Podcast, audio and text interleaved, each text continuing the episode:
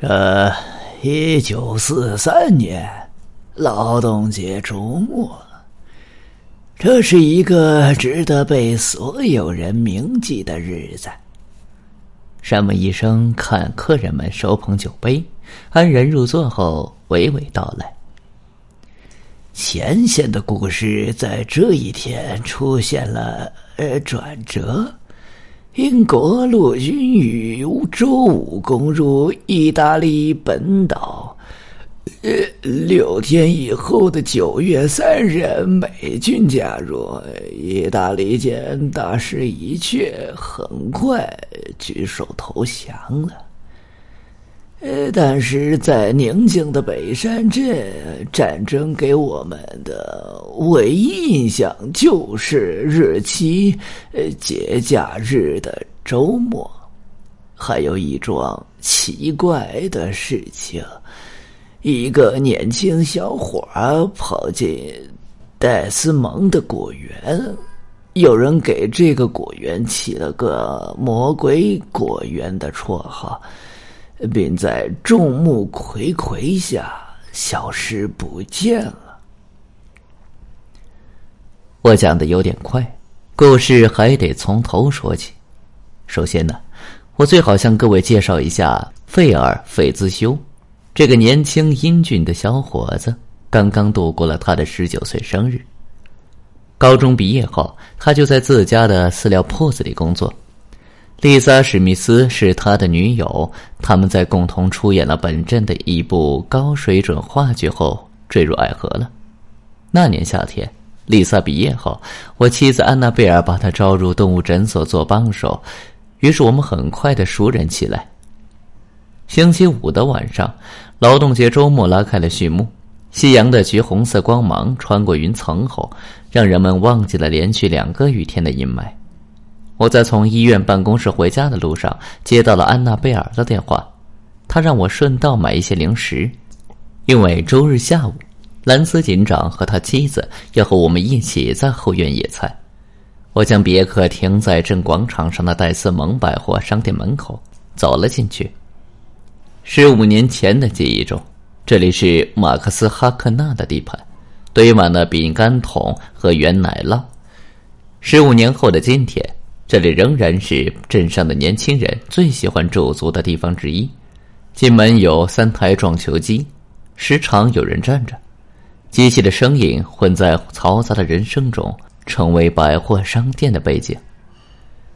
戴斯蒙百货商店的老板是卡特·戴斯蒙和他的妻子菲利兹。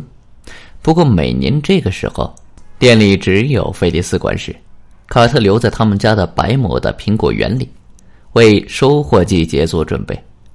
说起这个果园呢，可谓是远近闻名，因为传说这里闹鬼，令人自然联想到魔鬼化身为大蛇潜伏在伊甸园的故事。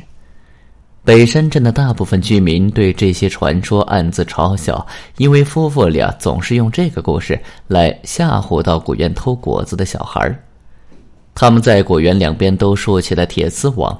用来加强对偷窃的防范。嘿，菲利斯，我把买好的东西放在收银台上。卡特芒果园的活儿去了，明天早上开始正招工呢。要是你知道有人需要工作的话，记得跟我们说。小伙子们几乎都参军了。他将一束垂落在眼睛上的头发往后一拨，露出微笑。趁他忙着结账，我随意向外一瞥。看见一个秃头男人正从橱窗外经过，他蓄着山羊胡，还戴了一枚耳环。那家伙是谁？看起来摘苹果倒是和他。不知道，大概是吉普赛那边的人吧。他几个月以前在多比太太那儿租了一个房间，但是多比说他很少待在家里。我拿着买好的东西走出店外。嘿，先生，你在找工作吗？他朝我看了一眼，马上扭过头去。没有，他嘟囔道，声音小的几乎听不见。说完，加快步伐走远了。到了家，我看到车道上停了一辆没见过的蓝色福特。当我发现丽萨·史密斯和安娜贝尔都在厨房时，感到十分的意外。女孩的眼睛红红的，大概是刚刚哭过。女人之间的谈话。我可不想打断他们。坐下，山姆。安娜贝尔认真的说：“丽萨有点小麻烦。这是个美丽的姑娘，棕色长发及肩，一对蓝眼睛闪闪发亮。据我所知，安娜贝尔对她整个夏天在方舟的工作表现的十分满意。可是和我说话时，她一忙低着头。菲尔和我打算结婚，可我家里人不同意，他们觉得我太年轻了，需要多一些不同的恋爱经验。”啊，你不是第一个遇到这种问题的人。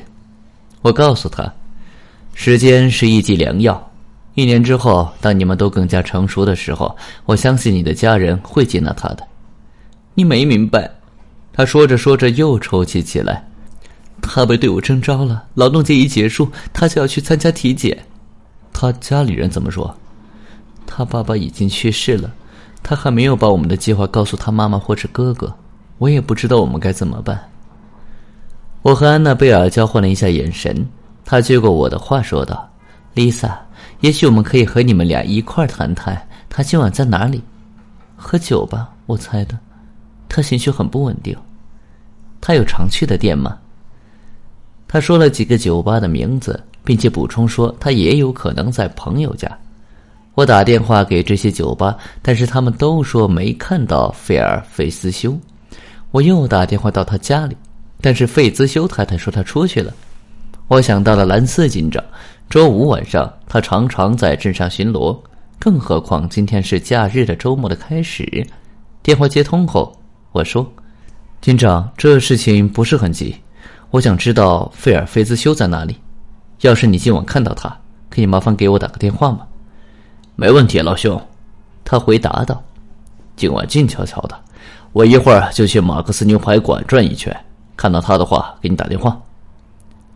我有点怀疑他能否在马克思店里找到菲尔。以北山镇的标准而言，这是个颇有档次的地方。安娜贝尔和我的婚宴就在那里举行的。可是二十分钟后，我们正在劝丽萨回家，警长的电话到了。医生，我现在在马克思店里，咱们的费兹修兄弟也在这里，看起来喝了不少。我瞧他是没法开车回家了。不过他不愿意跟我走，我又不想把他抓起来。你能跑一趟吗？我十分钟之内到。丽萨·史密斯和我一起过来。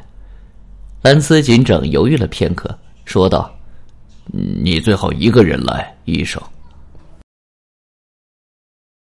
本集已经播讲完毕，感谢您的收听，请您多多点赞评论。如果喜欢，请订阅此专辑，谢谢。